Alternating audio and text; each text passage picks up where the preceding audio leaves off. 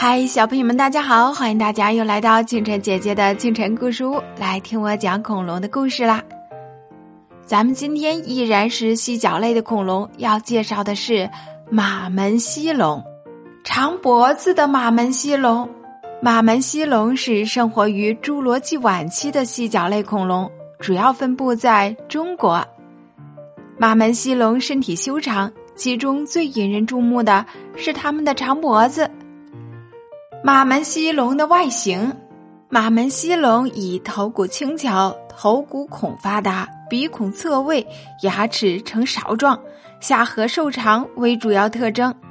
从外形上看，四肢着地时的马门溪龙活像是一座拱桥。马门溪龙的颈部，马门溪龙从鼻子尖儿到尾巴梢的总长度为二十二米，其中有十一米是它们的颈部长度。它们的颈部由长长的、相互叠压在一起的颈椎支撑着，因而很僵硬，转动起来十分的缓慢。马门溪龙的生活形态：一点四五亿年前，马门溪龙生活的地区到处生长着红木和红杉木。马门溪龙成群结队地穿越森林，用小小的钉状的牙齿啃吃树叶。在交配季节，雄马门溪龙在争夺雌性的战斗中会用尾巴互相抽打。马门溪龙的家族，马门溪龙可以分成两种，一种是建设马门溪龙，另一种是河川马门溪龙。建设马门溪龙是中国最早发现的马门溪龙品种，发现于四川省宜宾市。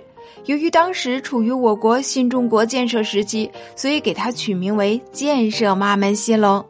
马门溪龙的天敌永川龙，永川龙啊是和马门溪龙生活在同一个时代、同一个地区的大型肉食性恐龙。永川龙全长约十米，站立时高四米，有一个一米长的大头，略呈三角形，嘴里长满了一排排锋利的牙齿。今天的拓展知识是马门溪龙名字的来历。一九五二年，人们在四川宜宾的马鸣溪渡口旁发现了一具保存不是十分完整的细角类恐龙化石。中国古脊椎动物学家杨忠健教授以发现地将其命名为马明溪龙。可是由于杨教授在说马明溪的时候被人误听成了马门溪，于是马门溪龙这个名字就被叫开了。好啦，小朋友们，这就是今天的恐龙故事，感谢大家的收听。如果你喜欢听清晨姐姐讲故事，欢迎大家搜索“清晨故事屋”，也可以点击清晨姐姐的头像，就可以看到更多的专辑啦。欢迎大家点赞、评论和分享，咱们下一集故事再见啦！